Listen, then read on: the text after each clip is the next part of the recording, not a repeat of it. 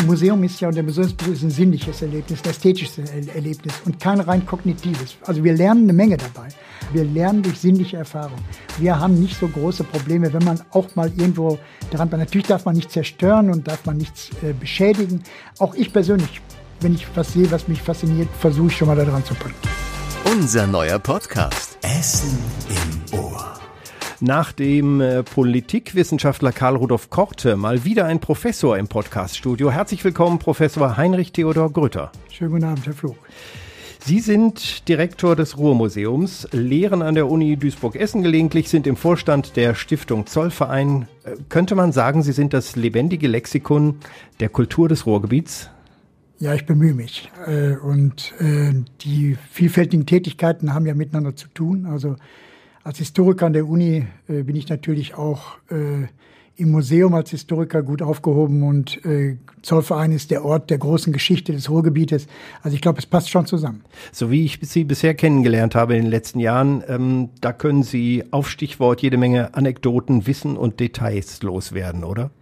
Ja, schon. Ich, wir haben ja im Ruhrgebiet viel erlebt und äh, vieles ist in Erinnerung äh, und ich erzähle es gerne.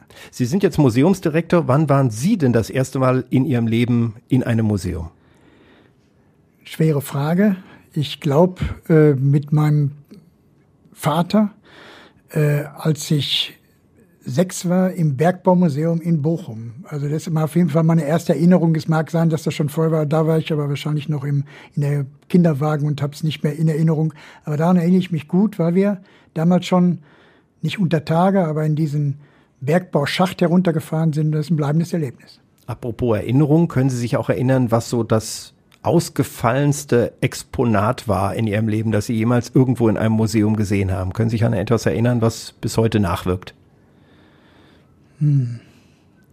Die, äh, vielleicht die, die, den großen Arche Noah, den Zug der Tiere im Naturmuseum in Paris. Als ich in die große Halle kam und sah dort diesen Zug der Tiere hinter Glas vom Elefanten über Giraffe äh, bis hin zu äh, Krokodil und allen, äh, ich sag mal, Tieren, äh, die jemals erschaffen wurden. Das war ein Erlebnis und ein Moment äh, vor dieser, dieser Tierparade, äh, das wirklich in Erinnerung geblieben ist. Weitere Erinnerungen gleich. Bevor wir loslegen, begrüße ich erstmal die Podcast-Konsumentinnen und Konsumenten bei Essen im Ohr. Die letzten Folgen mit Atze Schröder und dann Superstimme und Sprechtrainer Reinhard Pede. Ja, alle diese Folgen und noch viel mehr findet ihr ja auf radioessen.de und überall, wo es Podcasts gibt. Da gibt's dann auch den Redebedarf, der wöchentliche Podcast mit Blick auf die Woche. Ja, und ihr wisst auch, Fragen und Kritik gern an podcast.radioessen.de, nenne ich am Schluss sicherheitshalber nochmal. Nun zurück zu unserem Gast, gut gelaunt, frisch getestet, geboostert. Ähm, wie gut können Sie inzwischen das Coronavirus abschütteln? Bedingt. Es ist ja immer noch unter uns und äh, im Mitarbeiterkreis gibt es eine ganze Reihe von Infizierten, also deswegen es beschäftigt uns. Aber es hat ein Stück weit äh, das Dramatische verloren. Also die Angst vor dem Virus, der uns ja doch zwei Jahre lang begleitet hat, ist ein Stück weit weg und äh, wir haben auch im Museum und auch im Privatleben eine gewisse Normalität wieder erreicht. Das ist auch erleichternd, weil diese zwei Jahre waren für alle, aber eben auch für uns im Museum nicht einfach. Sind Sie verschont geblieben oder hat Sie es auch schon erwischt? Nein, Gott sei Dank bin ich verschont geblieben, aber wie gesagt, im direkten Umfeld, äh, mein Vorgänger und Freund Ulrich Borsdorf hat es gerade in diesen Tagen erreicht. Also es kommt näher und äh, ich kann auch nicht ausschließen und ich glaube, dass es sich wahrscheinlich auch irgendwann bekommen wird. Aber wie gesagt, man hat nicht mehr diese Angst davor. Haben Sie zwischendurch mal äh, Krankmeldungen und schwere Engpässe gehabt, wie in fast allen Branchen? Jetzt, wo sich so viele krank melden, trifft das wahrscheinlich? Ja, ist im Augenblick sogar. Also, ja. dass wir im Aufsichtsdienst Probleme haben, auch unter den Kollegen. Also, das ist ja so, dass es jetzt endemisch wird und wirklich, ich sag mal, in, äh, in der Breite durchschlägt. Und wir merken das. Und wir merken es auch im, im Umfeld. Also, ich kann gestern aus Mallorca zurück aus dem, aus dem Osterurlaub und da wurde der Flug gestrichen, weil die keine Piloten mehr hatten. Also man merkt, überall ist äh, Bedarf an Menschen und viele sind krank. Aber den Betrieb auf Zollverein und des Museums können Sie noch aufrechterhalten. Ja. Da gibt es ja wahrscheinlich auch eine Mindest, Mindeststandard, ja. der da äh, ja. personell geleistet wird. Also es ist knapp manchmal, aber wir schaffen es ganz gut und äh, ist auch ein guter Besuch im Augenblick, weil jetzt Post ich sag mal, am Ende der Pandemie die Menschen auch gerne wieder ins Museum kommen, weil ihnen auch das auch gefehlt hat. Also wir können es aufrechterhalten. Wir können ja auch mal, ich sag mal, den Aufsichtsdienst ein bisschen ausdünnen und äh, sind eigentlich gut aufgestellt. Also von daher geht alles sehr gut. Sie sagen, die Leute kommen gern wieder. Wie verhalten war denn der Besucherstrom während der Pandemie? Also hat man gemerkt, dass weniger Leute kommen oder ist das beim Museum nicht so spürbar gewesen? Nein, absolut. Also es gab Zeiten, äh, als wir, ich sag mal, wir waren ja auch geschlossen mehrere Monate, gerade mhm. im letzten Jahr 2020, ich glaube, wir waren im ganzen Jahr nur sechs oder sechseinhalb Monate hat das Museum überhaupt geöffnet, ansonsten Lockdown. Und als wir aufmachen, es war ganz unterschiedlich. Äh, beim, äh, nach dem ersten Lockdown äh, trauten sich die Menschen überhaupt nicht. Es hat Wochen gedauert, äh, bis sie sich überhaupt ins Museum wieder begeben haben. Jetzt nach dem zweiten Lockdown in äh, 2020 ging das sehr viel schneller, weil man auch eine gewisse Gewöhnung sicherlich eingetreten ist und wir uns natürlich auch optimal vorbereitet hatten. Also die ganze Überlegung Masken 2G, 3G, da hat, ich sag mal, die, die, die, die Organisation super geklappt und die Menschen hatten äh, im Museum auch das Gefühl, sicher zu sein. Also sie waren nicht in einer großen Menschenmenge, man konnte alleine dort reingehen, man hatte den nötigen Abstand und von daher waren wir ein relativ sicherer Ort und einer der wenigen Kulturorte, die man aufsuchen konnte, denn Konzerte haben nicht stattgefunden, Fußballspiele konnten nicht besucht werden. Also von daher waren wir auch ein gewisser Ersatz für andere Erlebnisse und davon haben wir auch profitiert. Deswegen die Zahlen, die wir im Augenblick haben, sind in etwa die der Zeit vor Corona und äh, man merkt also, da normalisiert sich vieles. Also es gibt keine Begrenzung mehr von Besucherzahlen. Nein. Wie ist das mit der Sicherheit? Muss man noch Abstände halten oder Maske tragen oder 2, 3G oder so? Ja, wir müssen Masken halten, unter anderem, weil wir auch in der städtischen Förderung sind und die städtischen Räume und Einrichtungen äh, ja noch Maskenpflicht vorhalten. Deswegen tun wir es auch. Und wie gesagt, der Abstand dieser anderthalb Meter, die sind gewünscht, wird auch adressiert, aber das ist auch kein Problem, weil in einem Museum mit 3000 Quadratmetern, also so viele Menschen müssen sie erstmal haben, dass es da zu eng wird. Also das funktioniert eigentlich super und, äh, und ja, wir können auch jedem Hörer und jedem Besucher garantieren, dass sie bei uns wirklich gut aufgehoben und sicher sind. Jetzt sind Sie gut aufgehoben bei uns, denn wir schauen ja auch persönlich ein bisschen nach der Person, Professor Grütter. Der ähm, Steckbrief, äh, das ist so akustisch. Ich habe die Rubriken und Sie füllen sie übers Mikrofon aus. Gerne. Vollständiger Name. Heinrich Theodor Maria Grütter. Wann und wo geboren? 20.09. in der Heldenstadt Gelsenkirchen. Wo aufgewachsen und erwachsen geworden? In selbiger Stadt in Gelsenkirchen, sehr lange sogar, also bis zu meinem ja, 50. Lebensjahr habe ich in Gelsenkirchen gelebt und gerne gelebt. Ihre Ausbildung?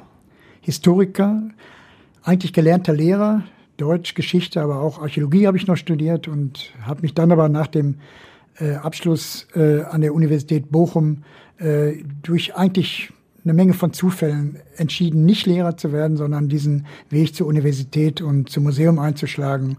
Äh, aber ursprünglich wollte ich auch nicht Lehrer werden.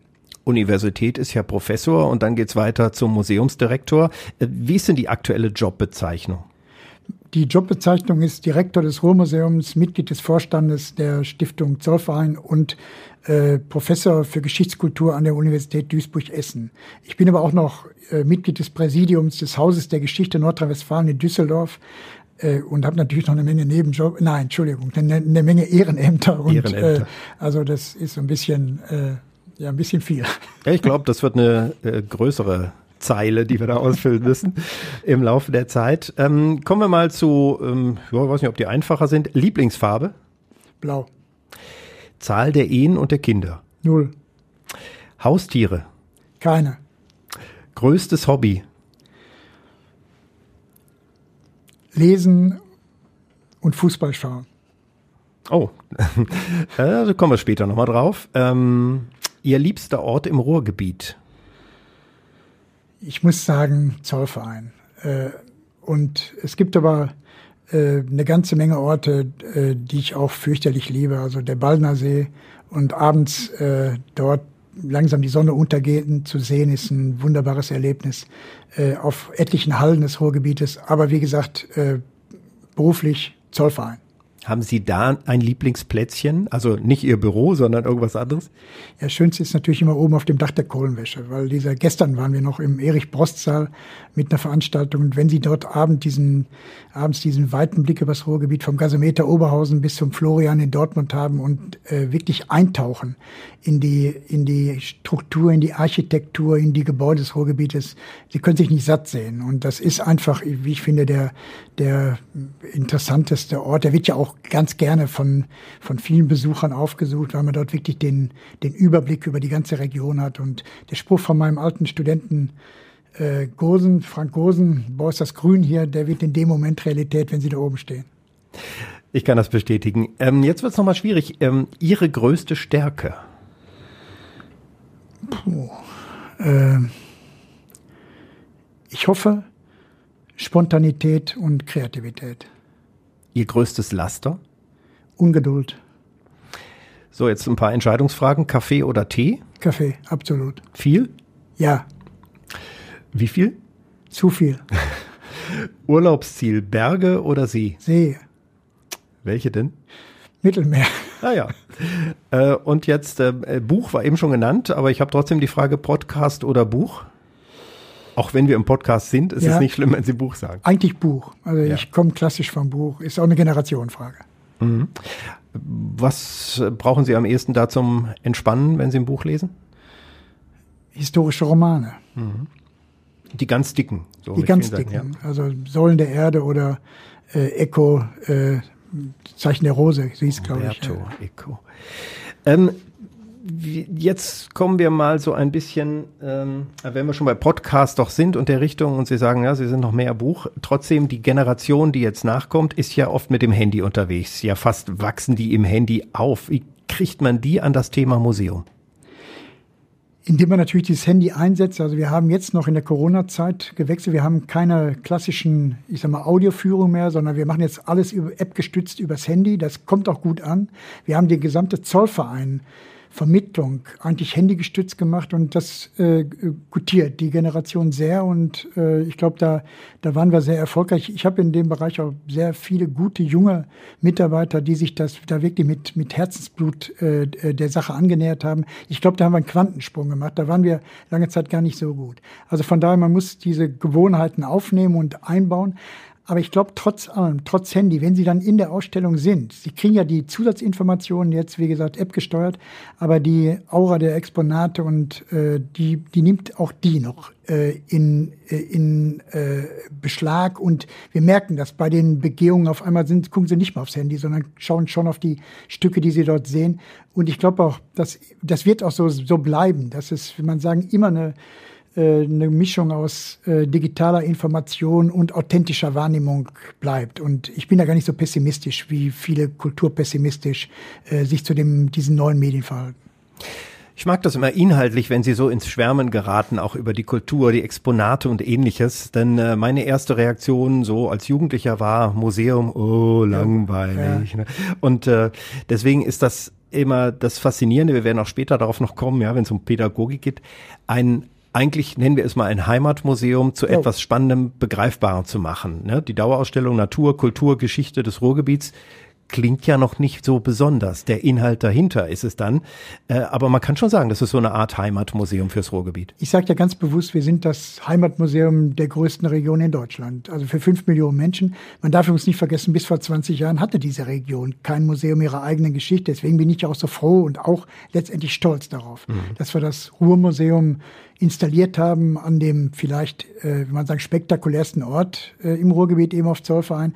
Das ist eigentlich eine wirklich glückliche Führung. Und diese Heimat, ich glaube, Herr Flug, es ist sogar am leichtesten, die äh, auch junge Menschen mit ihrer eigenen Geschichte in Berührung zu bringen, weil da sind sie sofort aufgehoben. Wir holen sie ja genau da ab an ihren eigenen Erfahrungen.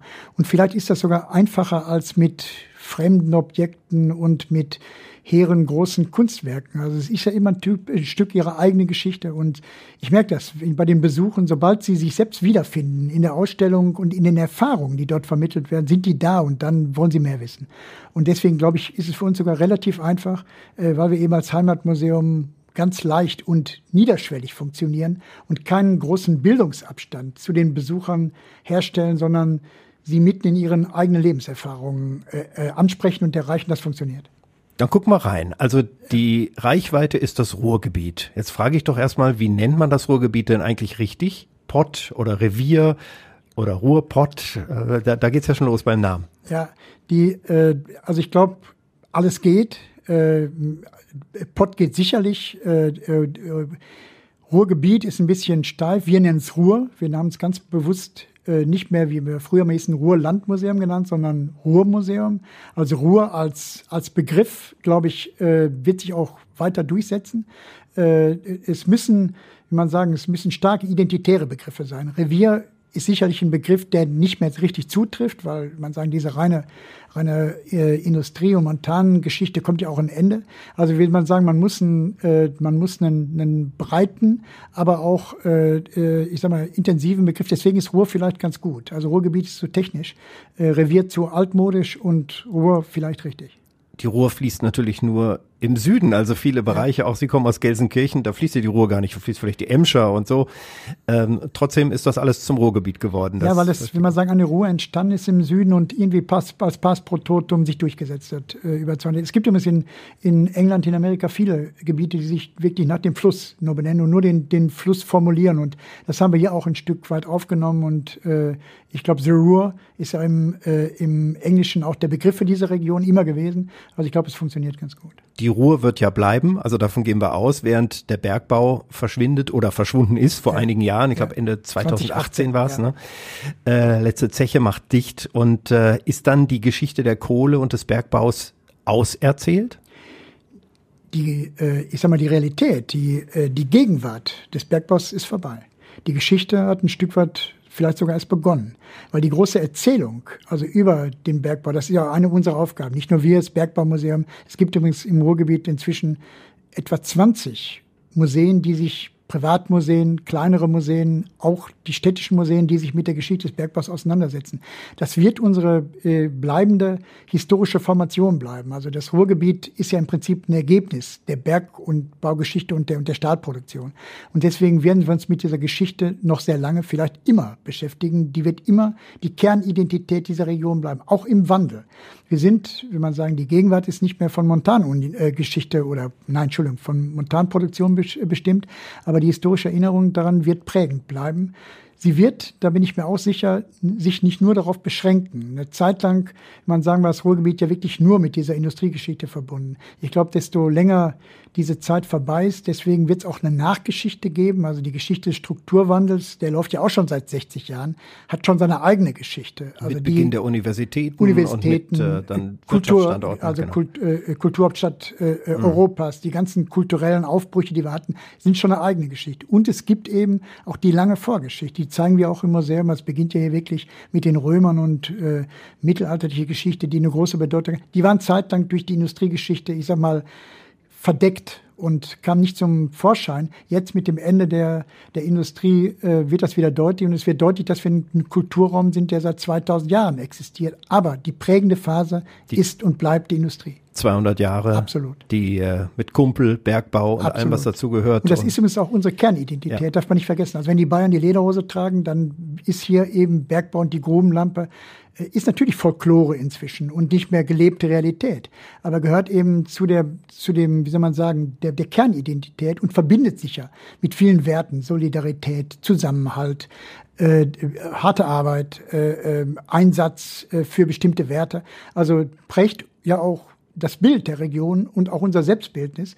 Und ich finde, man sollte das nicht zerstören. Man muss es wandeln und man muss die, wie man sagen, die Zukunftsfähigkeit der Region herstellen. Aber man sollte ja, wie man sagen, solche Traditionen, gerade mentale äh, Traditionen mitnehmen und äh, als einen Wert erkennen. Aber es gibt natürlich auch Menschen, die nur in der Vergangenheit hängen und sagen, früher und da, das war, das als das noch da war, da war genau. schön und so und also heute die, ist das alles genau, komme ich die, mit. Die, wie soll man sagen, die Verherrlichung oder die Romantisierung ist auch falsch, weil es war natürlich eine, wie man sagen, wichtige, prägende Zeit, aber auch eine sehr harte Zeit. Ja. Also ich weiß, bei uns auf Zollverein, gerade die äh, alten Kollegen der RAG und die ja dort ansässig sind, weisen immer darauf hin, also mit welchem Preis das bezahlt wurde, die Verunfallungen, die Toten unter Tage, die schwerste harte Arbeit. Also dieser Spruch, Mutter voll mich von Zech, ich kann das Schwatte nicht mehr sehen, ist ja ein, wie soll man sagen, ein Nachweis dessen, was dort auch erlitten und ertragen wurde. Also da ist auch der Wohlstand, den wir dadurch erreicht haben, ist bezahlt worden. Aber das ist eben auch ein Teil unserer Geschichte. Also es ist auch ein Teil, ich will nicht sagen von Opfergeschichte, aber auch ein, ein Teil von, von dem Preis, den wir für diese Industrialisierung, die uns ja, dürfen wir nicht vergessen, Wohlstand, Abwesenheit von Hunger äh, und auch äh, Demokratie Gewerkschaftsbewegung äh, und ich sag mal eine moderne äh, demokratische Gesellschaft äh, gebracht hat. Aber wir haben dafür auch Preise bezahlt. Das ist die, wie man sagen, ich würde mal sagen, Dialektik der Moderne und auch die Widersprüchlichkeit mit allen Vor- und Nachteilen. Hier in dieser Region sind auch zwei Weltkriege befeuert worden. Oh. Also Krupp, die Waffenschmiede des Deutschen Reiches und so weiter, gehört auch zu der Wahl. Das zeigen wir auch alles im Museum. Also nichts verherrlichen, oh. äh, sondern aber die Wurzeln äh, äh, erläutern die spannende Geschichte des Ruhrgebiets. Gibt es eigentlich noch neue Exponate, die plötzlich auftauchen oder die Sie finden aus der Zechengeschichte? Ja, immer wieder. Also gerade im Augenblick werden viele, ich sag mal, Privatbesitze äh, werden frei und äh, und werden auch viele angeboten. Also das berühmte Arschleder äh, oder die Barbara-Statuetten, von denen wir interessanterweise im Ruhrmuseum nur zwei hatten. Also wir waren richtig froh, dass wir jetzt auf einmal aus Privatbesitz, jetzt sterben ja auch eine ganze Generation der der ehemaligen Bergleute äh, stirbt und die, will man sagen, die Nachfahren, die Familien wenden sich an uns und wir äh, erweitern diese Sammlung im Augenblick äh, extrem und da gibt's äh, äh ganz tolle, also mal ein Beispiel, wir haben jetzt, das Ruhrmuseum hat jetzt endlich eine Dahlbusch-Bombe, das ist diese berühmte Rettungsgerät, das die in Gelsenkirchen auf der Zeche Dahlbusch damals Ende der 50er Jahre bei diesen grausamen Grubenunglücken erstmals eingesetzt haben, um mhm. die Kumpels zu retten. Also es ist eine, wie man sagen, eine, eine, Kerngeschichte des Ruhrgebietes, also die Rettung der Menschen von Untertage. Da haben wir jetzt, es gibt davon mehrere, also in Längede wurde das hinterher stark auch eingesetzt, äh, gar nicht im Ruhrgebiet, sondern im, in Niedersachsen und am Ende nochmal in Chile bei diesem großen Grubenunglück vor etwa zehn Jahren. Also und wir haben jetzt ein Original Dahlbusch Bombe. Da bin ich sehr froh drüber, weil das also an diesem Exponat können Sie die ganze Geschichte der Gefährdung, der sich ausliefern dieser dieser Urgewalten Untertage können Sie nur mit diesem einen Exponat anschaulich machen. Und was kann die Dahlbusch Bombe für die, die das nicht wissen?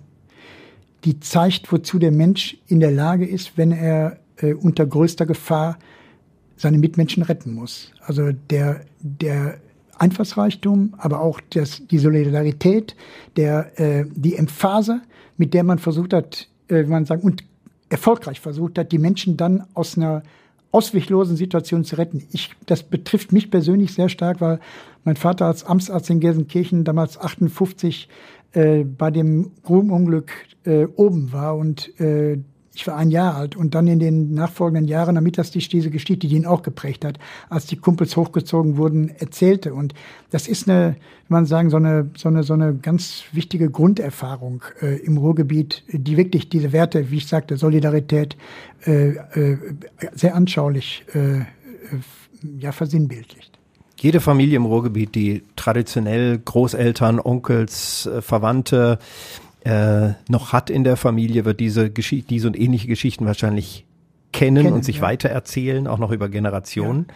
Aber vielleicht der Flug mhm. irgendwann nicht mehr erzählen können, weil die Erfahrung in der Familie nicht mehr da ist. Und dann kommen wir ins Spiel. Dann muss man das über die Museen machen und die Sammlung, weil ich sag mal, die Erzählung und die persönliche Erfahrung irgendwann äh, nicht mehr da ist. Gott sei Dank, wir haben ja eine Entwicklung, dass in der Regel der Großvater im Bergbau oder in der mhm. Stahl der Vater schon Angestellter war und jetzt die dritte Generation studiert an den vielen Universitäten des Ruhrgebiets. Das ist, meine ich, mit Strukturwandel. Das Ruhrgebiet ist ja eine Strukturwandelregion par excellence. Wir werden häufig, ich sag mal, mitleidig betrachtet, aber der Grad des, der Entwicklung, äh, gerade äh, intergenerationell in den, in den Familien des Ruhrgebietes, ist extremst und äh, zeigt ja genau, will man sagen, was, äh, was an Wandel stattfinden muss, aber auch stattfindet. Noch sind wir in einer schwierigen Phase, denke ich, denn äh, es gibt noch eine Menge Arbeitslosigkeit, es gibt eine Menge Armut im Ruhrgebiet, ja. die man auch sehen kann, wenn man durch die Städte geht. Haben wir da die Kurve schon gekriegt? Ich glaube, ähm, ich glaube, wir sind genau an dem Punkt, äh, an, dem, an dem entscheidenden Punkt.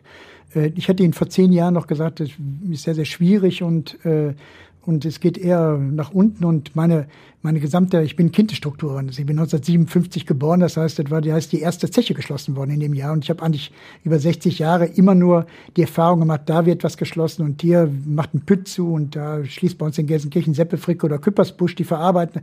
Also war immer ein, ein Stück weit und das hat aufgehört in den letzten Jahren. Und es gibt eigentlich eine Menge Signale, die jetzt darauf hinweisen, also wir haben im Ruhrgebiet eine top ausgebildete Gesellschaft. Nirgendwo gibt es so viele Fachhochschulen und ausgebildete Studierende wie hier im Ruhrgebiet. Wir haben 350.000 Studierende. In Berlin gibt es etwa 100.000. Ja. Also, wie man sagen, die Zahlen sprechen dafür. Das Zweite ist, dass wir haben hier immer noch, ich sag mal, Fläche, in der wir aufbauen können. Das ist in den klassischen Metropolen Hamburg, München, Berlin überhaupt nicht mehr der Fall. Das heißt, da sind Potenziale. Wir haben hier Standortvorteile, wir haben billigen Wohnraum, also in dem die Menschen auch leben können und auch bezahlbar leben können. Also ich glaube, die Strukturmerkmale sind nicht schlecht. Wir haben eine super Verkehrsanbindung, weil wir wirklich mitten in Europa hier im Ruhrgebiet sind. Äh, alle, also alle Parameter sind da, die, die, die reinen Zahlen sind noch nicht so. Aber die reinen Zahlen sind auch nicht mehr nur noch nach unten. Aber trotzdem tut's mir weh, wenn der Heimatstadt Gelsenkirchen in jedem Ranking immer noch auf Platz dem letzten Platz landet, auf Platz 404. Mhm. Und man kann nur hoffen, man sagt, dass sie besser, es gibt auch gute Beispiele. Nehmen Sie, nehmen sie die Städte Bottrop oder Herne. Die haben inzwischen ihre Arbeitslosigkeit halbiert auf sieben Prozent und äh, prosperieren. Mhm. Also es gibt wichtige Hinweise, äh, dass der Strukturwandel oder die, ich sag mal, die, die, das Wellental durchschritten ist. Und dann gibt es neue Erzählungen fürs Ruhrgebiet. Ähm, welche Region der Welt ist denn am ehesten vergleichbar mit dem Ruhrgebiet? Kann man da was finden? Ja, es gibt diese, diese, also es gibt diese Vergleiche Detroit und das Ruhrgebiet. Ich halte die für falsch, weil Detroit ist eine vollkommen, man sagen, zerstörte äh, Region, die praktisch sich selbst aufgegeben hat. Es gibt die Vergleiche mit den englischen Kohlerevieren. Mhm die auch, äh, oder mit Nord-Pas-de-Calais, also in Frankreich, Belgien. Aber wenn Sie dort durch die Reviere fahren, dann sehen Sie wirklich ich sag mal, geschundene und zerstörte Gegenden. Deswegen würde ich den Vergleich nur begrenzt wahrnehmen. Die, wie man sagen, der, die, deren Prägung als Montanregion war ähnlich. Aber der Cut, den die erfahren haben, also in der Thatcher-Administration und auch in Frankreich, war viel brutaler. Und deswegen waren auch die, die, äh, die Spuren viel stärker. Und deswegen ist übrigens auch die politische, äh, die politische Haltung dort eine andere. Also in Nord-Pas-de-Calais, großer Anteil an, an Le Pen-Wählern. In den äh, englischen Kohlerevieren hat der Brexit stattgefunden. Also, will man sagen, denen sind praktisch jede, jede Lebensgrundlage entzogen worden. Und da ist dieser lange Abschied vom Industriezeitalter im Ruhrgebiet, den wir immer beklagt haben, dass es zu lange dauert und, äh, und nicht schnell genug geht. Ich glaube, der war letztendlich richtig insofern, als dass hier die Menschen nicht ins absolute Bergfrei gefallen sind. Wir gucken noch mal hinter der Kurve so ein bisschen nach vorne, neue Erzählungen. Ähm, wenn Sie daran denken, was könnte da alles passieren? Wofür würden Sie denn gern noch ein neues Eckchen in Zukunft einrichten, eine Sonderausstellung machen oder eine Ecke in der Dauerausstellung, die dann auch zum Ruhrgebiet gehört, wenn Sie mal so ein bisschen den Gedanken schweifen lassen? Ja. Also wir, äh, ich sag mal, bestimmte Erzählungen oder wie sagt man Norddeutsch Narrative sind ja längst eingepreist. Also dieses, wie gesagt, Boah ist das Grüne, das grüne Ruhrgebiet, mhm. wird immer so wahrgenommen und äh, ist ja auch äh, der Fall. Warum? Weil hier durch den Wegfall der Schwerindustrie einfach große Flächen frei geworden sind. Mhm. Und das ist, wenn man sagen, eine, eine Entwicklung, ist genau wie, die, wie der blaue Himmel über der Ruhr. Also die gute Luft, die wir heute haben, die ist ja nicht schlechter als im Sauerland oder im, im, äh, am Niederrhein. Also von daher, wenn man sagen, das ist, das ist schon da. Die Kulturregion Ruhrgebiet ist, glaube ich, auch präsent. Also ich glaube, das ist deutschlandweit spätestens mit der Kulturhauptstadt bekannt und dass wir die bedeutendste Industriekultur, also Kultur in alten Industrieanlagen in Europa inzwischen haben, ist, glaube ich, auch angekommen. Die Franzosen, die Polen äh, reisen ins Ruhrgebiet und, und lassen sich hier inspirieren von, von unserer Industriekultur. Äh, es gibt aber trotzdem Elemente, die müsste man noch verstärken. Wer weiß denn, dass in Dortmund die meisten Start-ups in Deutschland im Augenblick sind, nicht in Berlin, sondern dass da im Umfeld der Dortmunder Universität eine ganze Reihe, also wirklich Dutzende von jungen neuen Firmen entstehen. Und das ist zum Beispiel eine Erzählung, die äh, ist im Ruhrgebiet, glaube ich, noch nicht ganz durchgedrungen. Ähm, wir, wir haben da noch Luft nach oben. Also gerade die Ansiedlungspolitik muss weiter forciert werden und das ist auch Der, also wir können nicht als Kulturregion überleben und auch nicht als Freizeitregion, sondern wir brauchen weiter industriellen Zuwachs, aber in neuen Industrien. Und da muss noch viel gemacht werden, aber es gibt gute Beispiele schon. Das kann ich ja auch nicht zulassen als Radio Essen Chefredakteur, dass Dortmund womöglich vor Essen liegt. Also ja. wir müssen noch in Essen einiges tun. Und sind Sie ja, äh, äh das Ruhrmuseum ist ja auch Teil des UNESCO-Welterbes Zollvereines kümmert sich ja die Stiftung Zollverein und um die Finanzierung und Weiterentwicklung. Sie sind im Vorstand der Stiftung und einen ständigen Kontakt mit Stadt Essen, Land NRW, Verbänden, Ministern, internationalen Gästen und Kontakten, die gehen ein und aus, kann man fast sagen. Das war aber auch ein langer Weg, die Industriegeschichte in Essen so gut zu erhalten, oder? Da haben Sie auch viel für gekämpft. Ja, wir werden in diesen Tagen ja, äh, ist, feiern wir das Jubiläum 20 Jahre Welterbe äh, Zollverein. Mhm. Also das ist damals Bundespräsident Johannes Rau hat 2001 am 31. August war es die Urkunde übergeben. Also sind wir 20 Jahre Welterbe. Aber der Weg dahin war schwer. Ich kann mich erinnern, in den 1990er Jahren war Zollverein eine Ruine und es war der Wunsch in der Stadt Essen, Anfang der 80er Jahre Zollverein abzureißen, weil keiner ja. wusste, was man damit anfangen sollte. So war es an vielen Stellen, ja. Und Absolut. oft ist es passiert. Ne? Und, äh, und dann kam die kluge Entscheidung damals 1986, als die letzte und größte Zeche, also in Essen Zollvereinschaft, Gott sei Dank damals durch den damaligen Minister Zöpel und übrigens durch seinen Staatssekretär Karl Ganser, der übrigens vor vier Tagen verstorben ist, leider. Hm. Also ich sage mal, der Vater der Industriekultur im Ruhrgebiet, die kluge Entscheidung, die internationale Bauausstellung auszuloben und äh, Zollverein, das war irgendwie klar, dieses, diese größte und bedeutendste Zeche irgendwie zu erhalten. Aber der Weg dahin, also was soll man mit diesem Riesenareal machen, das ja größer war als die Keimzelle der Stadt Essen? Mhm. Äh, wie kriegt man die Mittel dafür? Also wir sprechen inzwischen, wir haben eine halbe Milliarde auf Zollverein investiert und am Ende wird eine Milliarde geflossen sein. Also wie kriegt man diese Mittel? Die Stadt Essen hatte Angst vor diesen Kosten, die auf sie zukommen, was ich gut verstehe. Stadt Essen ist ja jetzt nicht gerade reich, von Nein, daher kann man und gerade damals, wie man sagen, ja. Krisen geschüttelt und musste sich dann mit diesem Riesenklotz und erst als das Land, das ja, ich sag mal, die Mammutkosten der Instandhaltung und der der, der Sanierung trägt, als das Land sich da äh, committed hat, in dem Moment, ich sag mal Ende der 90er Jahre, in der Zeit der IBA, war klar, wir werden das schaffen, wir werden es hinkriegen. Und durch die Nobilitierung zum Welterbe ist natürlich heute die Stadt stolz, dass sie das hat. Und der Oberbürgermeister Kufen sagt immer, es ist auch eine Gnade für die Stadt Essen, dass wir denn die Schwesterzeche Nordstern in Gelsenkirchen ist auch nicht schlecht und jetzt vielleicht auch werden können. Die ist auch von Schupp und Kremmer gebaut mhm. worden. Aber wir sind eben, wir haben, wir sind in Essen stolzer Ort eines Welterbes. Und ich glaube, äh, das hat sich jetzt wirklich über diese 30 Jahre bewährt und, äh, und wir sind angekommen. Aber Sie haben recht, Herr Flug, es war ein langer Weg. Ja, vor Augen haben wir, wer noch nicht da war, sollte hin. Äh, die lange Rolltreppe, der. Doppelbock, das Riesengelände, Kohlenwäsche und so weiter. Ähm, ich habe auf der Internetseite geguckt, bei der Stiftung steht, neben der Förderung von Kultur- und Denkmalpflege hat die Stiftung die zentrale Aufgabe, die Bestandsgebäude und Anlagen des UNESCO-Welterbes Zeche und Kokerei denkmalgerecht zu erhalten, zu sichern und für eine künftige Nutzung zu entwickeln. Und da frage ich mich, künftige Nutzung, was heißt das? Also was wird 2030 auf dem Gelände noch alles passiert sein? Lassen Sie uns da mal in die ja. Zukunft blicken. Bildung, Kultur, Museen, schön und gut, da gibt es ja auch schon eine Menge, auch äh, Universität. Aber gibt's auch was äh, für Kinder? Oder leckere neue Bratwurststände ja. oder was passiert da noch? Oder wie in Dortmund auch Start-ups und ähnliches? Also die, äh, das ist eine, wir haben als Zollverein oder als Welterbe Zollverein ja eine, eine, äh, eine relative äh, Alleinstellungsmerkmal. Wir sind ein Welterbe im Unterschied zum Kölner Dom oder zu den Pyramiden in Gizeh, das nicht nur auf seine Geschichte verweist. Also die Pyramiden waren die Grabstätten der ägyptischen Könige, sind es heute noch, werden hm. touristisch so. Der Kölner Dom war eine Kirche, ist eine Kirche, auch wenn da inzwischen Halligalli äh, auf dem Domplatz ist, aber letztendlich, wie man sagen, ja. ist es eine Kirche. Zollverein war eine Zeche, ist aber heute Zukunftsstandort. Also äh, der Wandel ist ein Teil unseres Auftrages. Das ist Unterschiede. Es gibt ganz, ganz wenige Welterben, die, will man sagen, diesen, diesen Wandlungscharakter mit implizieren. Und das passiert auf unterschiedlichsten Ebenen. Sie haben die kulturellen erwähnt, also Ruhrmuseum, Designzentrum, ganz wichtig, bedeutendste Designort in Europa. Die vergeben den Red Dot, das ist der, mhm. will man sagen, Designpreis überhaupt in Nord. Die Volkwang Hochschule der Künste, auch die haben Sie erwähnt, die ist da. Aber auch wirtschaftlich, also die RAG Stiftung, die wichtigste Stiftung im gesamten Ruhrgebiet.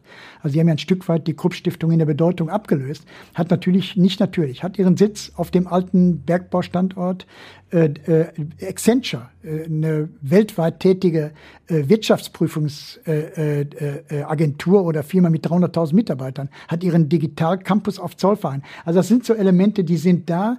Wir haben inzwischen, wenn Sie Gastronomie ansprechen, wir haben inzwischen auf Zollverein fünf unterschiedlichste Gastronomien. Ich sag mal von der klassischen Currywurst-Pommes-Einrichtung bis hin zum Casino Zollverein. Mhm. Das will man sagen, sicherlich die, die Top. Oder oben auf dem Dach der Kohlenwäsche die Firma Imhoff mit, mit ihrem äh, Sonntagsbrunch, äh, äh, äh den sie, wo sie dort äh, äh, die Menschen einladen. Also ich glaube, gastronomisch sind wir fast durch auf Zollverein und bieten alles an, was es gibt.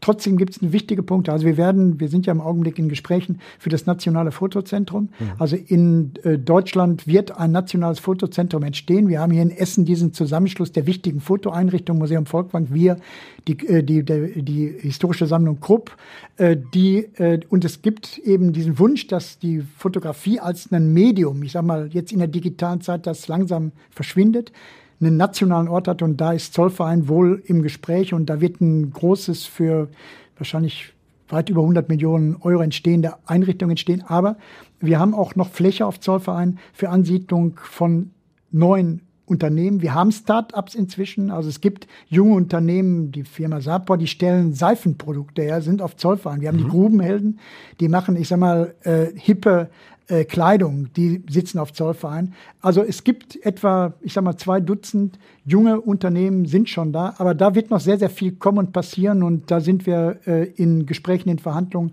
Äh, also wir haben Gott sei Dank noch Fläche, für, ich sag mal, mehrere tausend Quadratmeter, die wir einfach auch noch, äh, noch neu äh, und umnutzen können. Ja, ich habe auch gerade bis 2030 geguckt. Ich höre bei Ihnen ja. raus und habe so ein inneres Schmunzeln, was da noch alles äh, vor uns liegt. Und wir haben uns am Anfang unterhalten. Äh, Sie sind ja jetzt so mal, ich sage das mal so offen, Richtung Rentenalter. Und Sie hat, ich habe noch viel vor. Ich mache noch ein bisschen weiter. Also Sie, Sie bleiben. Bis 25 werde ich noch da sein. Ja. ja. Und bis dahin habe ich auch noch ein, ein, volles Programm und äh, da bin ich mit meinem Kollegen äh, Hans-Peter Noll. Also wir sind ein gutes Team und äh, wir arbeiten engstens und wirklich gut zusammen. Und wie gesagt, wir machen auf jeden Fall bis 25 machen wir noch weiter und äh, und wir haben dieses 2030, das Sie ansprechen, ist wichtig, weil wir haben jetzt einen neuen Managementplan aufgestellt, also auch zusammen mit der UNESCO, der genau diese Entwicklung bis 2030 beschreibt, weil wir müssen auf dem Welterbe sehr vorsichtig umgehen. Also da kann man nicht alles machen, sondern steht immer unter Denkmalgesichtspunkten. Äh, wir können da nicht, ich sag mal, irgendwas hochbauen, das Sichtachsen versperrt oder mhm. dieses Denkmal äh, verschandelt. Und das ist jetzt gerade in der Endprüfung, bei der UNESCO liegt das, äh, dieser neue Managementplan und der wird in kürzer, in den nächsten Monaten wird der der Öffentlichkeit auch vorgestellt. Und da wird dann sehr deutlich, was bis 2030 alles passieren wird. Es passiert ja auch eine Menge. Viele wissen das, dass das äh, Werkschwimmbad, was dann eingerichtet ja. wird im Sommer oder die Eisbahn ja. im Winter. Und die Eisbahn war übrigens in diesem Jahr so gut besucht nach ja. Corona wie noch nie. Also haben wir gar nicht mit gerechnet, aber die Leute waren richtig froh, dass sie da wieder im Winter da nach Corona sowieso. Und wir von Radio Essen haben ja auch schon öfter mal gesendet, mal einen ja. Talk oder irgendwelche Live-Sommertouren, da kommen wir bestimmt auch wieder, weil es ja auch schön ist. Aber jetzt, weil es so schön ist, ähm, kürze ich Sie etwas ein in der berühmten Kurzsatzrunde. Ich fange Sätze an und Sie bringen die zu Ende. Das Schönste an einem ganz normalen Arbeitstag ist der Feierabend. Wenn ich mal was zu lachen haben muss, dann dann äh, setze ich mich mit meinem Verwaltungsleiter zusammen, der ein deutscher Beamter ist und einen Humor, wie ich ihn nie äh, erfahren habe. Und dann äh, machen wir Witze über die jeweiligen Vereine, also er über Schalke 04 und ich über Rot-Weiß Essen. Das sind dann immer die gegnerischen Vereine und dann ah. lachen wir uns äh, kaputt. Ich dachte Beamtenwitze, aber gut. Nee, der ist witzig. ähm, da sind wir schon beim Thema. Ruhrgebietskultur und Rot-Weiß Essen gehören zusammen, weil weil Rot-Weiß Essen genau wie mein Heimatverein Schalke 04 äh, Ruhrgebiet pur sind. Und äh, ich wirklich, ich drücke hier die Daumen und fiebere, dass Rot-Weiß Essen den Aufstieg schafft, weil da kommen wir näher an Schalke. Das ist, äh, ja, einmal das und eine, und eine Beamtenmannschaft wie, wie Preußen Münster braucht man nicht in der dritten Liga. Das letzte Museum, das ich selbst besucht habe, ist? Das äh, Museum der äh, Europäischen Union in Brüssel vor einigen Tagen äh, mit Kollegen. Der größte Irrtum über das Ruhrgebiet ist? dass das Ruhrgebiet nicht wandlungsfähig ist. Das ist ein Klischee, was immer wieder da ist, was aber nicht stimmt. Wenn ich einen Stadtteil Essens noch viel intensiver erforschen könnte, dann wäre das?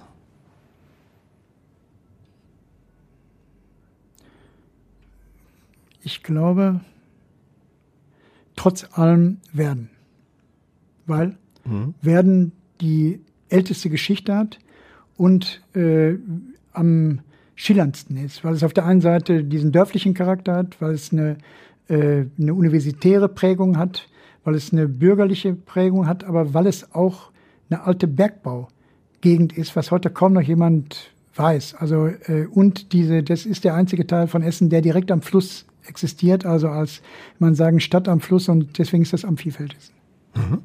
Das drittspannendste nach Kultur und Geschichte ist für mich? Ja, tut mir leid, Fußball. das ist nur der falsche Verein, aber so. ähm, sollte Gesundheitsminister Karl Lauterbach mal auf Zeche Zollverein kommen, dann zeige ich ihm als erstes. Die Lunge, der, die wir dort haben, die sogenannte Steinstaublunge oder Silikonlunge, denn daran kann man deutlich machen, äh, wie, äh, ich sag mal, Industriegeschichte sich im menschlichen Organismus eingeschrieben hat.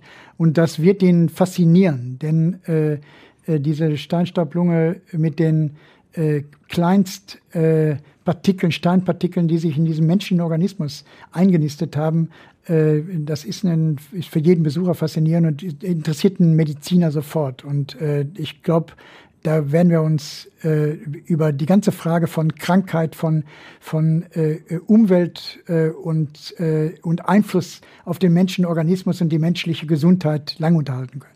Da muss ich ja fast fragen, wie kann das sein, dass Karl Lauterbach noch gar nicht da war? Wird Zeit, dass er kommt. Ja, vielleicht war er schon da und ich war nicht ja. da. Ich kann es nicht ausschließen. Aber in seiner Funktion, die er heute hat, war er noch nicht da. Ja, mal gucken. Er hat ja gerade noch anderes zu tun. Ja. Ähm, nach einem anstrengenden Tag kann ich nur abschalten, wenn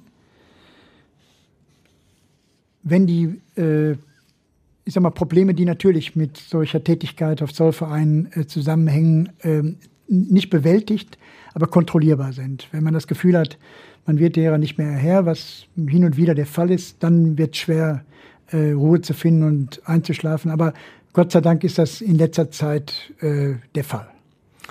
Unter allen Sportarten nach Fußball interessiert mich am meisten? Jetzt lachen Sie mich nicht aus. Äh, Biathlon weil Doch, äh, ich schaue unheimlich gerne Biathlon, weil die fahren dort schnell Ski und schießen einmal daneben und dann geht's wieder bei Null los. Und das, das finde ich äh, ein Element, was äh, man sagen, die Frage von, von äh, äh, Einsatz, Leistung, aber auch Zufall äh, am besten auf den Punkt bringt und ist für mich ein sehr spannender Sport. Ich finde das auch schon schön zugucken, ja. gemütlich im Warmen, genau. während die schnell eine extra Runde drehen müssen. Ähm, meine Lieblingskünstler aus Essen sind aus Essen. Mhm. Der, ähm, ja, Jürgen Paas, mhm. äh, mit dem mich eine persönliche äh, Geschichte verbindet. Zweiten? Stefan Stoppock? Ach so, jetzt nicht nur malen. Äh, äh, äh, äh, auch. Ach so, ja, natürlich Stefan Stoppock, sag, mit, dem ich, mit dem ich eng befreundet bin. Künstler nehme ich mal die weitere. Okay. Ja? Nein, dann will man sagen, auf jeden Fall Stefan Stoppock, der, wenn er hier bei uns auf Zollverein, der ist ja häufig auf Zollverein, wenn er kommt, wir gehen immer abends vorher zum Paolo, unser Stammitaliener im Essener Norden essen, also und äh, der Stefan war bei unseren Jubiläumsveranstaltungen immer dabei, also der ist ein Teil unserer Museumscommunity und äh, natürlich, der gehört auf jeden Fall dazu. Müssen wir dringend auch mal in den Podcast einladen. Sagt ja, mach das. Lied Ärger, du kannst mich nicht anschmieren, Nein, bin ich er, ganz auf seiner Seite. Er ist brillant, also wirklich. Mhm.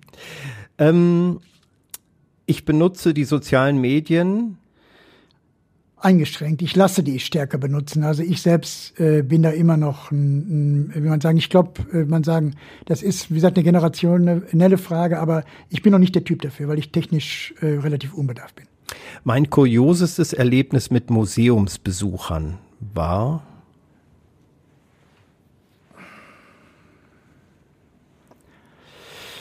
Oh, ganz schwer. Da waren so viele äh, in diesen 30 Jahren.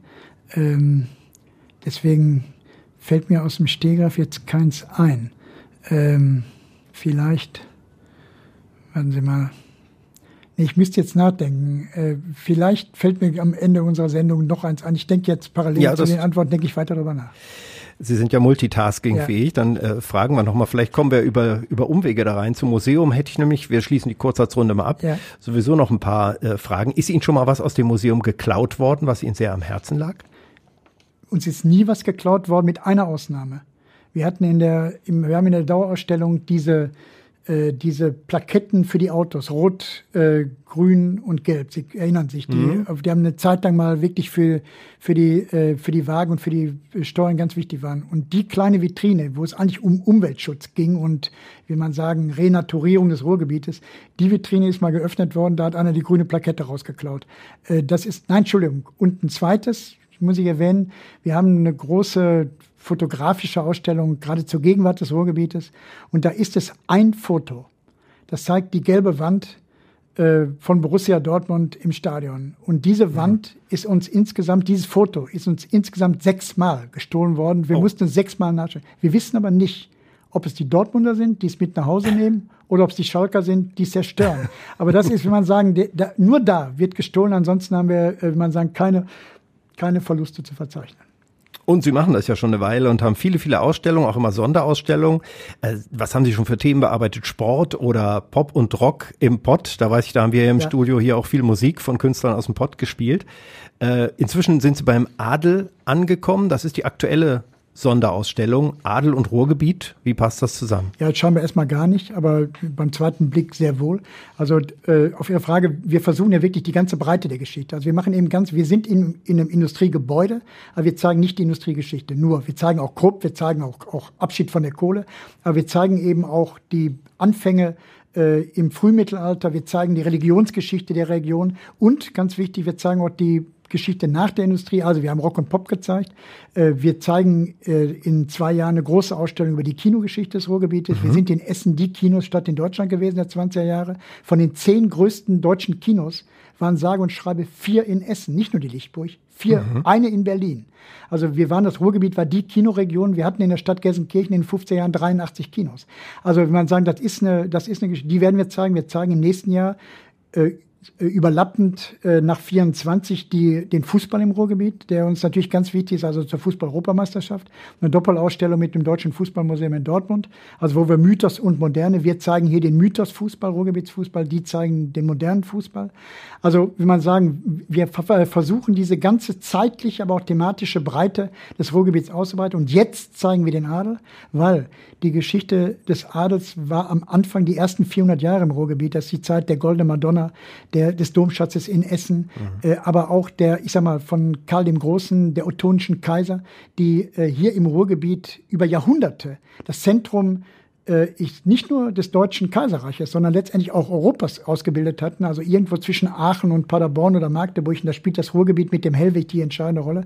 Die Geschichte zeigen wir aber eben bis zur Gegenwart. Also auch der gegenwärtige Adel im Ruhrgebiet ist noch bedeutend. Wir, hatten, wir hatten und haben im Ruhrgebiet 400 Adelssitze. Das ist die dichteste Adelslandschaft in Europa. Mhm. Und wir haben heute noch 200 Schlösser und Burgen im Ruhrgebiet erhalten und eine, eine große Anzahl von adligen Familien, die Westerholz, die Lembecks. Sie kennen die Namen alle, weil wir auch die, deren Gebäude und Häuser noch kennen. Und, äh, und diese spannende Geschichte zeigen wir, weil wir eben am Anfang hier die Reichsgeschichte hatten und dann äh, danach, äh, aber auch in der Industriezeit, der Adel, ich mache mal ein Beispiel, die beiden größten Industriefamilien im Ruhrgebiet, Krupp und Thyssen, was haben die gemacht? Die einen haben von Bohlen und Halbach eingeheiratet und die anderen äh, Thyssen, Borne, Mitzer der Casson. Beide haben in den Adel eingeheiratet, mhm. um ihre, wie soll man sagen, Traditions- und Geschichtslosigkeit mit adelig zu erhöhen und deswegen zu veredeln sind, sozusagen. Veredeln und mhm. deswegen sind selbst die Industrie hat viel mit dem Adel zu tun. Eine Klasse für sich, Adel an Rhein und Ruhr, heißt diese Sonderausstellung bis ist verlängert, ne? bis ja, Ende Juli. Dank. Wir, konnten, also wir hatten es stark bemüht, direkt nach der Öffnung Ende letzten Jahres, weil wir wussten, jetzt ist Corona noch nicht vorbei und wir wollten möglichst vielen Menschen die Gelegenheit geben. Und deswegen haben wir die jetzt geschafft, um drei Monate zu verlängern. Und wir zeigen die bis zum Ende der Schulferien, also bis zum 31. Juli. Und es ist wirklich, also äh, das ist natürlich, Eigenlob stinkt immer, aber äh, es ist, wie ich finde, eine der schönsten, vielleicht sogar die schönste Ausstellung, die wir je gemacht haben, mit einer fantastischen Glasarchitektur. Also es ist toll. Übrigens, wir haben auch noch ein ganz wichtiges Exponat. Das letzte, ganz am Ende, das ist ein Löwenfell. Mhm. Weil in Gelsenkirchen hat der Graf von Westerhold in den 1970er Jahren mal den berühmten Löwenpark äh, eröffnet, äh, wo er, ich sag mal, um sein Schloss Westerhold zu erhalten, dieses Freizeitvergnügen aufmacht. Und das war in den 70er, 80er Jahren in meiner Kindheit, war das eines der, ich sag mal, wie Phantasialand war der Löwenpark des Grafen von Westerhold Thema. Und wir haben ein ausgestopftes Löwenfell aus diesem Löwenpark. Das, auch das gehört zur Geschichte des Adels im Ruhrgebiet. So, jetzt stelle ich natürlich mal die Killerfrage an den Museumsdirektor. Sie erzählen von einem Löwenfell am Schluss. Darf man das anfassen? Ja, die, äh, das ist gesäubert und gereinigt worden. Das ist äh, also von daher, äh, das ist sauber. Man kann es anfassen und das sind so Exponate. Da sind wir auch, äh, also selbst der Leihgeber, äh, der Graf Westerhold, hat kein Problem, wenn man da mal dran packt und äh, also wie sagt man, nicht am Bär packen, aber ruhig am Löwen packen. Denn Sie wissen, äh, Pädagogik für Erwachsene. Also ich muss was zum Anfassen ja. haben, wenn ich da so Textwüsten ich habe auch. und denke, ich bin jetzt im Geschichtsbuch, aber ja. nicht irgendwie in einer Welt, die dreidimensional ja. ist oder wo ich was fühle, was rieche, was äh, Deutsches Museum Münz, äh, München freue ich mich immer, wenn ich Knöpfe drücken kann und dann läuft irgendein physikalisches Experiment. Also da achten Sie auch drauf, dass das wirklich äh, nicht nur für Kinder, da ist es sowieso besonders wichtig, sondern auch generell so, so, so ein Erlebnis ist. Nein, äh, Museum ist ja und der Museumsbesuch ist ein sinnliches Erlebnis, ein ästhetisches Erlebnis und kein rein kognitives. Also wir lernen eine Menge dabei. Aber wir lernen anders. Also wir lernen nicht nur mit Kopf, sondern wir, wir lernen durch sinnliche Erfahrung. Und dies alle Sinne müssen da einbezogen werden. Natürlich die Augen vor allem. Aber wie gesagt, wir haben nicht so große Probleme, wenn man auch mal irgendwo dran. Natürlich darf man nicht zerstören und darf man nichts äh, beschädigen. Aber äh, da sind unsere Leute auch eingewiesen, dass sie da nicht päpstlicher sind als der Papst. Und auch ich persönlich, wenn ich was sehe, was mich fasziniert, versuche ich schon mal da dran zu packen. heimlich. Jetzt frage ich Sie nochmal als äh, Chef des Museums, was muss man studieren, um im Museum zu arbeiten? Das ist ja auch ein riesengroßer Arbeitsplatz. Äh, ist, das Schöne ist, äh, dass, dass wir eine ganze Menge von Professionen, also ich bin Historiker, wir haben sehr viele Volkskundler, also die sich wirklich mit den Objekten auseinandersetzen. Wir haben ganz viele Kunsthistoriker natürlich, also weil es eben äh, künstlerische Artefakte sind. Aber es gibt inzwischen auch im Museum äh, äh, äh, Kommunikationswissenschaftler. Also die, die ganze Frage der Vermittlung, Pädagogen, äh, ganz wichtig, Soziologen. Also wir haben im Prinzip, ich sag mal, die ganze Breite der äh, kulturwissenschaftlichen Fächer wird bei uns versammelt. Das macht auch den, die, den Beruf so spannend, weil sie nicht, ich sag mal, nur mit ihren eigenen Kollegen und Fachidioten, sag ich mal, zu tun haben, sondern wirklich mit dem Brandfeld. Und was ganz wichtig ist, wir haben Handwerker, wir haben ja. Gestalter. Also sie müssen, ich glaube, der für den Museumsberuf wichtig ist, sie müssen kommunikativ sein, sie müssen sozialfähig sein, sie müssen teamfähig sein. Wenn sie das sind, dann sind sie im Museum richtig aufgehoben. Und wenn sie ein reiner Forscher sind, sollten sie an der Uni sein. Also für mich war zum Beispiel die Entscheidung, ob ich an der Uni bleibe oder zum Museum äh, ging, irgendwann sehr schnell klar, weil mir war klar, das Museum ist, wie gesagt, vielfältiger und ist auch stärker im Leben verankert. Wir haben auch, ich muss auch politische Entscheidungen treffen. Ich muss finanzielle äh, äh, Bedingungen schaffen. Also ich muss Sponsorengelder eintreiben. Ich muss mit den, mit den Stakeholdern verhandeln. Auch das gehört dazu. Also es ist schon eine sehr breite, ich sag mal, Management-Tätigkeit. Aber ganz wichtig, die muss, ich sag mal, fachwissenschaftlich und äh, muss die, äh, muss die hinterlegt sein. Also äh, man muss sich auch mit den Inhalten weiter auseinandersetzen. Und ich gebe mir auch größte Mühe, bei jeder Ausstellung auch immer an dem Konzept mitzuarbeiten und das nicht nur zu delegieren. Also dann, dann macht es richtig Spaß. Man muss auch nicht nur studiert haben, Sie haben es auch gesagt, Handwerker oder Menschen, die mitarbeiten Richtig. in allen Bereichen, in allen äh, Bereichen. prägen so ein Museum, ja. sind ja auch wichtig. Also wir haben 130 Aufsichten, auch mit denen ja. müssen Sie kommunizieren und, äh, äh, äh und wie man sagen, äh, die haben einen schweren Job, die, die stehen acht Stunden an ja. einer Stelle und müssen irgendwie aufpassen. Und also und werden alle, auf sieben alle, Sprachen wahrscheinlich angesprochen. Ja, natürlich und müssen mit den ganzen, wie man sagen, Sozialproblemen, die auch in so einem Museum immer stattfinden. Also das ist ganz breit, aber das ist das Tolle an dem Arbeitsplatzmuseum und ich kann auch nur die jungen Leute auffordern, äh, fragt uns und kommt zu uns. Aber frei hat man eigentlich nie. Äh, das Ruhrmuseum hat täglich geöffnet. Ne? Also ja, wir sind eins der wenigen Museen, ja. das, das hängt mit dem Welterbe zusammen. Also ja. und das Besucherzentrum Welterbe muss sieben Tage aufgehalten werden und dann das Museum in der Kohlenwäsche, wo auch das Besucherzentrum ist, dann zu schließen, wären wir auch äh, ein Paradox. Und deswegen haben wir uns entschlossen, sieben Tage ist schwierig, weil normalerweise hat ein Museum ganz gerne so einen freien Tag, Montags wo sie, geschlossen, ja, und dann, wo sie aufräumen können und, und Gremien und so weiter. Wir müssen durchmachen. Sie haben Geschichte studiert und viele Wandel im Ruhrgebiet und in Europa erlebt, aber dass ein neuer Krieg in Europa ausbricht, was macht das mit Ihnen? Das macht uns natürlich verrückt, weil das Ruhrgebiet äh, eben auch diese Kriegserfahrung hat.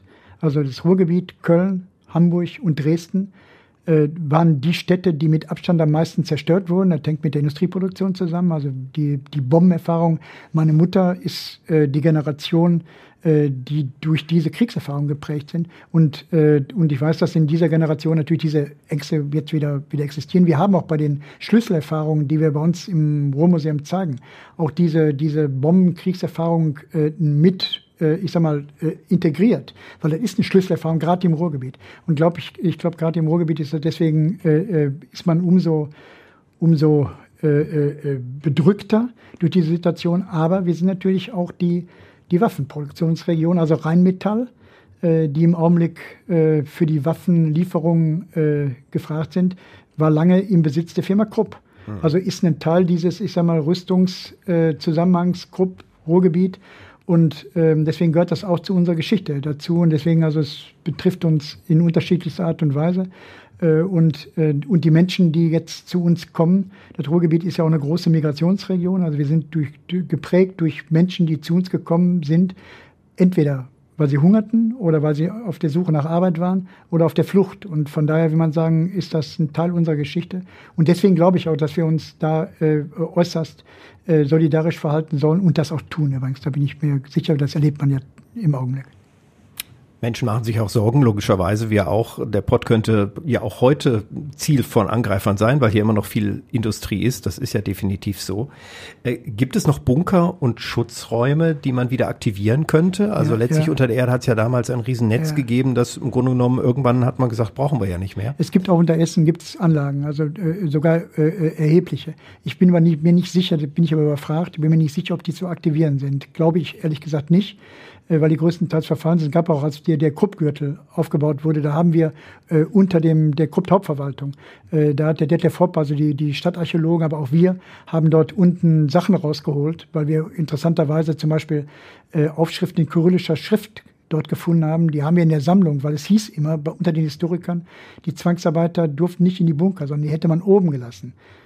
Die Bunker, also die Erfahrung zeigt was anderes. Wenn die in kyrillischer Schrift ausschildern, ist klar, dass russische Kriegsgefangene auch und die waren zu wertvoll als Zwangsarbeiter, als dass man die den Bombenangriffen ausgesetzt hätte. Also man lernt immer noch neue neue Erfahrungen und äh, vielleicht, will man sagen, ähm, vielleicht sind, sind unsere historischen Erfahrungen hier im Ruhrgebiet auch, auch wichtig, also auch für die, äh, für die Einschätzung dessen, was jetzt kommt und, äh, und was jetzt passiert. Aber Sie merken, die, die Geschichte hört nie auf und die, das, die Geschichte ist immer zukunftsoffen.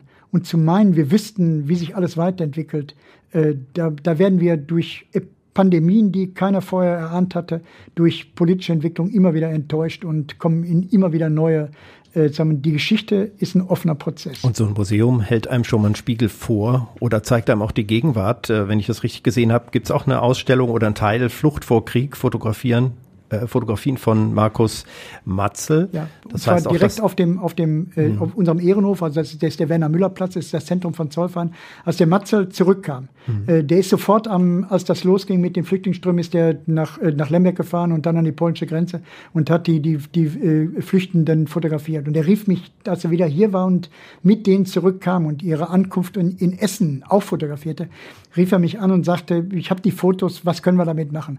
Und dann haben wir innerhalb von wenigen Tagen zur Saisoneröffnung Zollverein das auf der Plaza in Großfotografien äh, äh, präsentiert. Äh, Thomas Kufen hat das eröffnet am 28. März mit der Saisoneröffnung. Die Fotografien sind auch noch bis zum 1. Mai, bis zu dem Sonntag äh, dort auch noch zu sehen und ist ist sehr, sehr eindrücklich. Es ist wichtig, dass man reagiert und dass man, wenn solche Momente passieren, äh, nicht sagt, ja, ja, ist zu, äh, zu aufwendig und so weiter. Ja. Dann, dann muss man reagieren und äh, äh, das haben wir getan.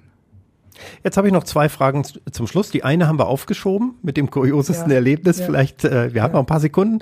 Und die andere ist, äh, wenn Sie jetzt hier rauskommen aus dem Podcast, äh, jetzt ist abends, wo wir das aufzeichnen, aber morgen ist ein neuer Tag. Was machen Sie als nächstes? Was haben Sie als nächstes vor sich? Vielleicht auch Freude darauf, äh, da jetzt was anzugehen. Meinen Sie äh, im Museum oder? Äh das können Sie sogar frei entscheiden. Ich, ich denke, also nach diesem Gespräch habe ich das Gefühl, Sie sind ja ganz viel im Museum und in Gedanken sowieso in in der Welt. Von daher äh, traue ich mich gar nicht nach Privatem zu fragen. Ja, doch, ich, äh, privat sage ich Ihnen ganz ehrlich, ich freue mich äh, tierisch auf einen äh, sechstägigen Besuch auf der Biennale in Venedig, meiner, meiner Traumstadt, äh, mhm. sechs Tage, so viel waren, so lange waren wir noch nie da und da bin ich natürlich total glücklich. Peter Gorschlüter ist, glaube ich, sind, gestern sind die zurückgekommen, Kufen auch, und haben berichtet, wie großartig äh, die Eröffnung war. Also das ist privat, aber äh, beruflich, ich freue mich unheimlich in diesem Jahr auf zwei große Ausstellungen, die wir mit der Emscher Genossenschaft machen, zur Renaturierung der Emscher. Einmal eine riesen fotografische Ausstellung, die jetzt schon in, am, äh, am 11. Mai eröffnet wird in der Mischanlage und dann äh, auf einer Ausstellung im September zu dem Umbau der Emscher von einem wirklich traumhaften Naturfluss bis etwa 1900 zum Industriekloake und jetzt zur Renaturierung. Ja. Also diese Emscher 10, 20, 30 zeigen wir mit hervorragendem Material und auf die beiden, also dieses Jahr ist bei uns auf Zollverein, ich sag mal Emscher Jahr, weil das ist eben die, das, der Abschluss der Emscher Renaturierung, eines der, der spektakulärsten oder vielleicht das wichtigste äh, und symbolischste äh, Renaturierungsprojekt in Deutschland, wenn nicht in Europa. Mhm. Und äh, also wie man sagen, da freue ich mich unheimlich drauf auf diese Projekte. Und das ähm, das äh, äh, Witzigste äh, im Museum, ich habe mich ganz zurück erinnert an meine erste Begehung im Museum, als ich mit meinem alten äh, Professor ähm, Ferdinand Seibt äh, im Museum war, bei meinem Vorgänger Ulrich Borsdorf im damaligen Roland-Museum und wir in die Ausstellung reingingen und der dortige äh, Wärter äh, die erkaltete Pfeife von dem, wie man sagen, europaweit bekannten Professor Seibt sah und zu dem nur sagte, Pfeife aus dem Mund. Und Herr Borsdorf sprach ihn an, sagte, wissen Sie, wer das ist? Das ist Professor Seibt. Und da sagte der, die Aufsichtsleiter, Professorin, Professor Herr. Sagte, ich war 30 Jahre bei der Müllabfuhr. Das ist mir vollkommen egal. Und das will man sagen, war so ein Schlüsselerlebnis ja. von einem Museumsbesuch im Ruhrgebiet. Der läuft eben doch ein bisschen anders als in München oder in Hamburg. Klares Wort. Und äh, klare und äh, schöne Worte auch von Ihnen. Ähm, Professor Heinrich Theodor Grütter, Direktor des Ruhrmuseums und ein bisschen, ich sag mal, Mr. Ruhrgebiet. Ähm, wer mitreden will oder Lob hat oder sich beschweren will, das sage ich an dieser Stelle nochmal, kann sich natürlich melden bei uns unter podcast.radioessen.de. Auch Vorschläge für zukünftige Gäste nehmen wir gern entgegen. Stefan Stoppock habe ich jetzt mal notiert, können Sie schon mal mitnehmen. Ähm, in der nächsten Ausgabe sind wir sehr aktuell, denn es geht um den Umgang mit den Flüchtlingen aus der Ukraine, die zu Tausenden bei uns in der Stadt landen und oft traumatisiert sind. Zu Gast dann bei Essen im Ohr ist Stefan Bode, der Leiter des Amts für Soziales und Wohnen zur Flüchtlingssituation Situation. Der hat da jetzt eine ganz besondere Aufgabe. Er kümmert sich um schnelle Hilfe und Unterkünfte und äh, den Podcast könnt ihr dann in zwei Wochen hören und runterladen. Dieser und andere Podcasts sind überall zu finden, wo es Podcasts gibt. Unter anderem jede Woche dann auch der Redebedarf mit Tobias Stein und Joshua Windelschmidt. In der aktuellen Ausgabe ist Larissa Schmitz wieder dabei und da geht es unter anderem um Erdbeeren und Spargel. Ja, ich bin Christian Flug, wünsche euch nur das Beste, bleibt gesund. Auch unserem Gast alles Gute, Professor Grütter. Erfreuen Sie uns mit äh, noch vielen guten Ideen, Ausstellungen und Ihrem unendlichen Wissensschatz. Alles Gute Ihnen. Herzlichen Dank, Herr Flug. Essen im Ohr. Der Podcast Talk mit Christian Pflug. Überall da, wo es Podcasts gibt.